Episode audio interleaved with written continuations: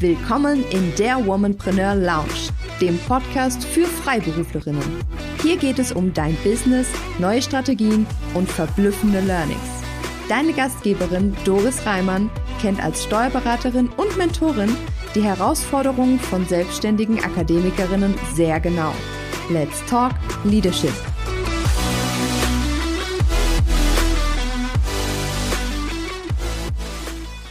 Hallo und herzlich willkommen zu einer neuen Folge in der Womanpreneur Lounge. Und diese Folge ist etwas Besonderes, bin ich der Meinung. Sie hat den Titel Auch Freiberuflerinnen schaffen einen Unternehmenswert. Und diese Folge ist deshalb so besonders, weil sie ähm, im Hinblick auf den BGA-Aktionstag stattfindet. Also BGA steht für Bundesgründerinnenagentur und die BGA, die richtet schon seit 2008 diesen besonderen Tag aus, der unter dem Motto Nachfolge ist weiblich steht. Damit soll natürlich mehr Aufmerksamkeit für das Thema Nachfolge und hier insbesondere natürlich Unternehmensnachfolge durch Frauen geschaffen werden.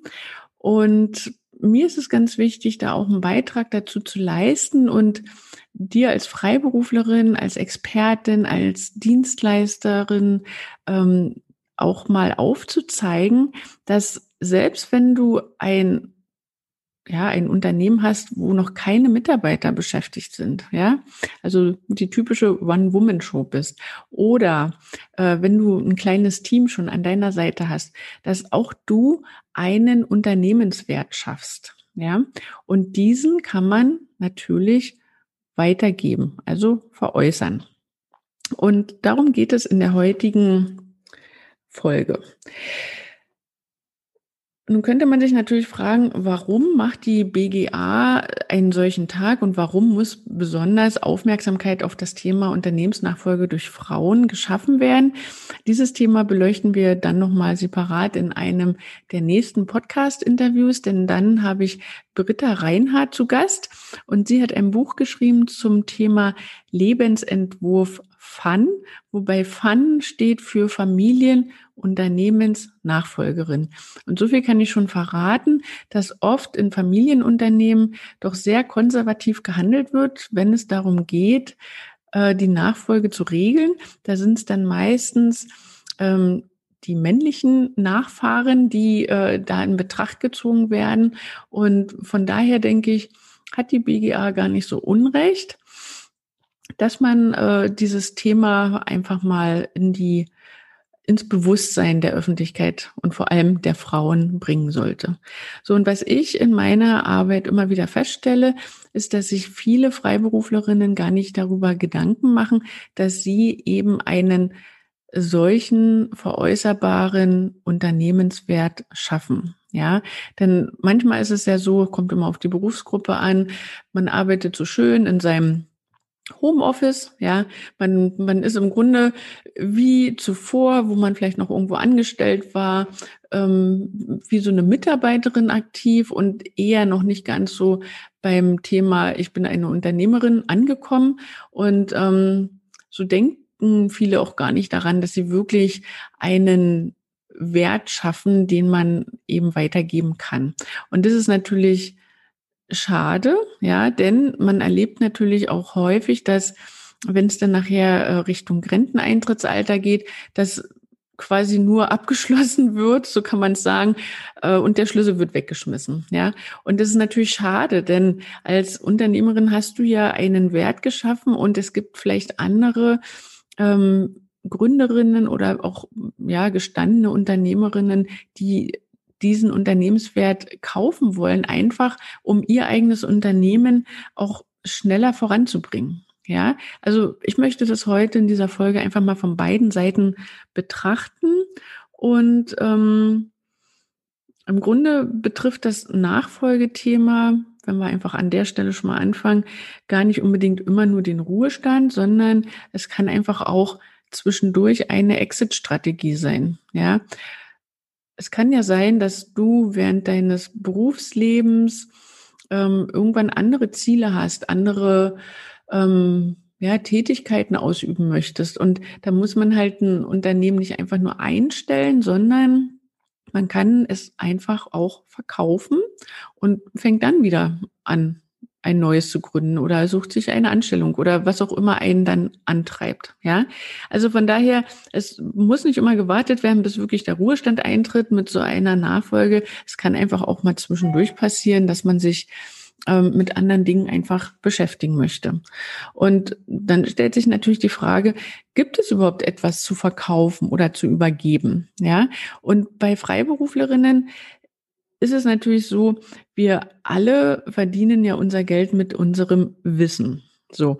Und dieses Wissen ist natürlich auch sehr wertvoll. Ja, du kannst dein Wissen äh, in ein Framework gießen, so will ich es mal sagen. Du kannst äh, selbst bestimmte Strategien dir überlegt haben oder ähm, Beratungsschwerpunkte. Also es gibt so viele Dinge, die, die man da ähm, ja benennen könnte. Oder was ich ja auch äh, geraten habe oder was meine Meinung ist, in jeder Freiberuflerin steckt ein Online-Kurs. Auch so ein Online-Kurs ist natürlich ähm, wertvoll und man kann natürlich auch so etwas ähm, im Wege einer Nachfolge weiter veräußern. Ja, also das ist eine ganz wichtige Sache. Ähm, nur in Anführungsstrichen, weil wir unser Wissen verkaufen, heißt es nicht, dass wir nichts zu übergeben hätten. Ja, also wir haben im Grunde sehr viel zu übergeben, denn unser Wissen ist im Grunde unser größter Aktivposten. Und ich möchte, dass du genau so das auch betrachtest. Also unser Wissen ist unser größter Aktivposten. Und natürlich, wenn der in irgendeiner Art und Weise gut verpackt ist, ja, dann kann das auch weiter veräußert werden. Ja, und da kommen wir schon zum nächsten Thema. Stichwort Marke. Ja, ähm, man kann für bestimmte Dinge auch Marken anmelden, für ein Konzept, für, für ein Framework, aber eben auch für äh, einen Unternehmensnamen, wo man sich ein bestimmtes Branding aufgebaut hat. Und all diese Dinge lassen sich dann auch verkaufen. Das sind natürlich immaterielle Dinge, das sind Dinge, die kann man nicht anfassen. Ähm, da muss man halt gucken, wie man die bepreisen kann, welchen Wert die dann tatsächlich haben. Ja, das soll jetzt aber gar nicht das Thema sein, sondern einfach den Fokus zu schärfen und dass du einfach für dich verstehst, dass ähm, auch diese Dinge, die, sagen wir mal, nicht zu greifen sind, dass auch die einen Wert haben. Ja. Und ähm, was halt besonders wichtig ist, ist nochmal ein nächster Punkt. Man sollte das Unternehmen immer up to date halten. Ja. Ich kann sagen, aus meiner Branche bei den Steuerberatern, da gibt es einige ältere Kollegen, die haben natürlich auch den Anschluss an die Digitalisierung verpasst. Da kann man natürlich sagen, so eine Kanzlei ist schwer bis gar nicht veräußerbar, weil wer möchte heutzutage noch eine Kanzlei übernehmen, die gar nicht äh, digitalisiert ist, ja? Oder ähm, zukunftsfähig halten, also up-to-date halten, heißt ja auch, dass man eine gute Durchmischung von Kunden hat. Also auch was Alters, ähm, also was das Alter angeht. Und da ähm, wird auch oftmals gar nicht so drauf geachtet. Da ist es häufig anzutreffen, also gerade auch bei ähm, Steuerberatern, dass die Mandanten mitaltern. So, wenn man sich jetzt überlegt, wenn, wenn ich, sagen wir mal, mit, mit 60, 65 dann in den Ruhestand eintrete, dann würden quasi meine Mandanten genauso alt sein, wenn ich nichts dagegen unternehme. Ja, was will ich denn dann noch übergeben? Dann gehen die Mandanten auch in Rente. Also da ist dann nichts mehr da zum Übergeben. Ja, also in dem Sinne müsst ihr euch das einfach mal überlegen, wie das bei euch aussehen würde. Wenn wir die ganze Sache einfach mal aus der Perspektive der Übernehmerin betrachten, dann ähm, kann natürlich so sowohl jemand, der gerade gründet, als auch ein Bestandsunternehmen ein Unternehmen dazu kaufen. Ja, der Vorteil ist natürlich bei einer Gründerin, wenn sie ähm, ein anderes Unternehmen kauft, dass natürlich schon alles da ist. Ja, also man kann sofort losarbeiten die ganze Organisation ist da, die Administration ist da, die Kunden sind da, vielleicht sind auch die Mitarbeiter da, wenn es denn welche gab. Ja, ähm, es ist im Grunde alles vorhanden. Man kann losstarten.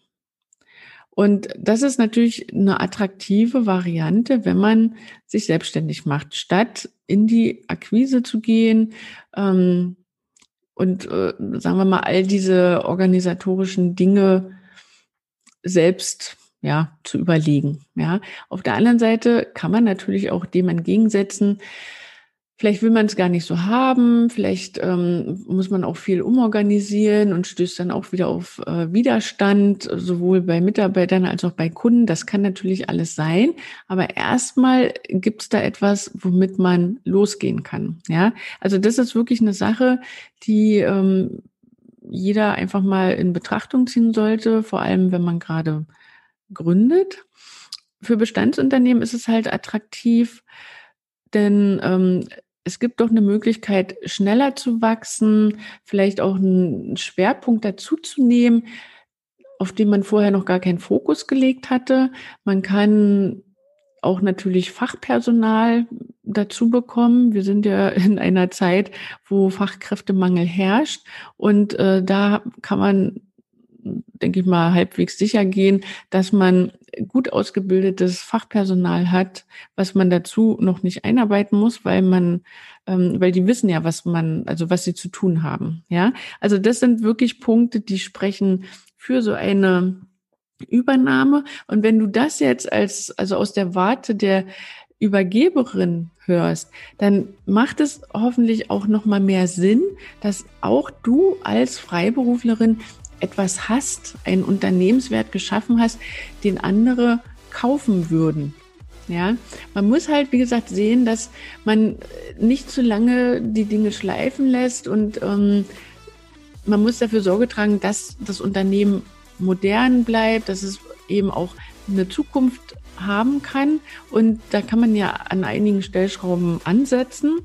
Ähm, das sind so die Dinge, die ich dir einfach mal mit auf den Weg geben möchte.